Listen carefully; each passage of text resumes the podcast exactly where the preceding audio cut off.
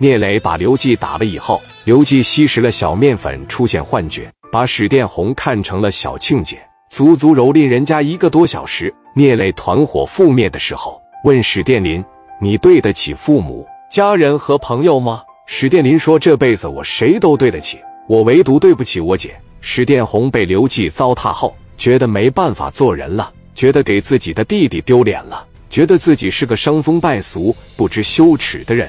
想到这里，史殿红想死的心都有了。在一帮人劝慰下，史殿红才平静下来。史殿红说：“这事谁也不许说出去，不许告诉任何人。这个事就当过去了，就当不知道。”第二天，聂磊再给刘季打电话，刘季就不接了。聂磊纳闷：“这是怎么回事啊？怎么还不接电话呢？”聂磊带着四大金刚，领着二十多号小弟，荷枪实弹的奔着新义城来了。来到新义城。聂磊就觉得不对，那哥几个表情不正常呀，脸怎么了？很明显这是让人给打了。没事儿，我摔了一跤。聂磊说：“放屁，是摔跤摔的还是让人打的？我看不出来啊。昨天晚上是不是来人了？昨天晚上是不是有人过来闹事了？怎么没给我打电话呀？”史殿林一看自己的姐姐不在，问我姐呢？我姐呢？红姐在楼上呢。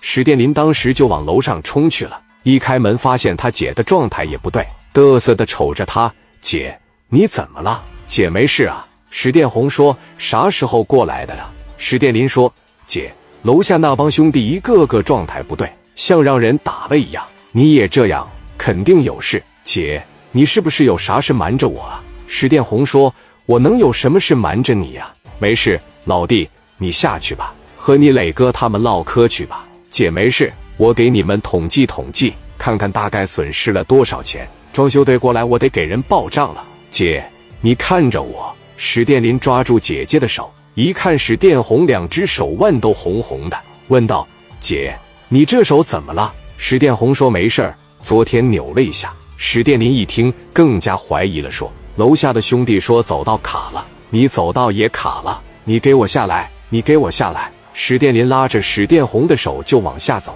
硬是从楼上把史殿红拽下来了。史殿红一路挣扎着，哭了：“你干啥呀？你拖我干啥呀？”史殿林把史殿红往那哥几个面前一放：“这是我亲姐呀！昨天发生了什么事儿？我觉得我姐在瞒着我，这兄弟几个也在瞒着我们。咱们在一块的时候怎么说的？兄弟们在一块就得互相信任。昨天发生了什么事？为啥不能说啊？”史殿林转身对自己的姐姐说：“姐。”磊哥让你在这当会计，每个月给你这么高的薪水，不是说让你在这隐瞒事情的。你得给兄弟们起个好头，给兄弟们起个好作用。有啥事你不能说啊？你说昨天到底怎么了？聂磊一看，说：“大姐，到底怎么了？你平常是个爱说爱笑的人，这眼神绝对不对啊！你的眼神告诉我，昨天绝对出事儿了，而且非常难以启齿。怎么了？”旁边那八九个兄弟的目光全部看向了史殿红。一个兄弟说：“一个女人老这么逼他干啥呀？不能这么老逼一个女人吧？”我说吧。史殿红连忙拦住：“不行，你把嘴闭上，别听他胡说八道。他说啥你也别信。听姐的，姐啥事没有。”那个老弟说：“大姐，你就说了吧。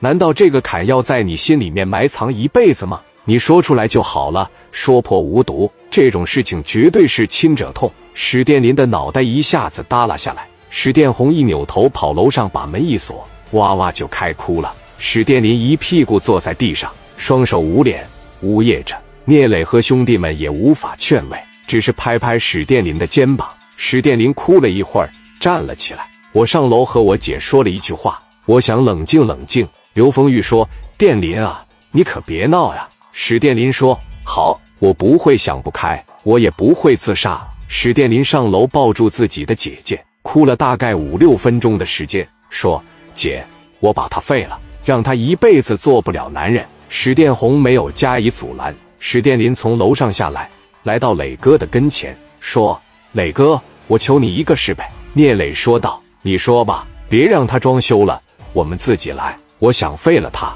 你想怎么做，哥都支持你。”我总感觉这一回我得惹个挺大的事，放心大胆的去做，不要考虑他背后是谁，你也不要考虑他爹是谁，有什么事儿，哥给你担着，大哥这边给你摆。聂磊说：“去给大姐要个说法。”史殿林转身再次上楼，来到了聂磊的办公室，拿了一把五莲子和一把五十四。等史殿林再从楼上下来的时候，表情已经和原来大不一样了。开了一辆面包车出去找刘季了。